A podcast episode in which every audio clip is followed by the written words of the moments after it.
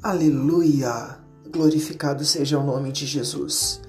Em Romanos, no capítulo 8, no versículo 16, a palavra do nosso Senhor e Salvador Jesus nos diz assim: O próprio Espírito dá testemunho com o nosso espírito de que somos filhos de Deus. Então, se somos filhos, somos também herdeiros, herdeiros de Deus, mas co-herdeiros com Cristo, desde que soframos com Ele, para que também sejamos glorificados com Ele. Nós temos de Deus a herança, nós temos de Deus a convicção e a certeza de que tudo aquilo que Jesus conquistou na cruz do Calvário através do seu sacrifício nos foi dado. Não por obras, não por mérito, mas por total graça.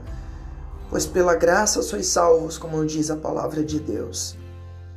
Graça é favor imerecido, aquilo que nós não podíamos ter, aquilo que não estava ao nosso alcance, aquilo que nós não podíamos comprar, conquistar.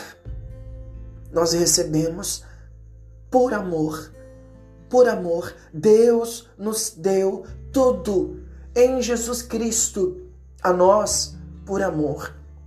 Através de Cristo Jesus nós recebemos salvação, através de Cristo Jesus nós recebemos milagre, através de Cristo Jesus nós recebemos a cura, através de Cristo Jesus nós recebemos a restauração, a restituição, uma nova vida, uma nova chance, uma nova porta, uma nova esperança. A perspectiva da nossa vida não está mais resumida a esta terra, mas nós temos não somente uma perspectiva, como nós temos uma expectativa naquilo que nós viveremos após este tempo de vida que nos foi dado aqui. A vida do cristão, ela nessa terra é passageira, é como a relva.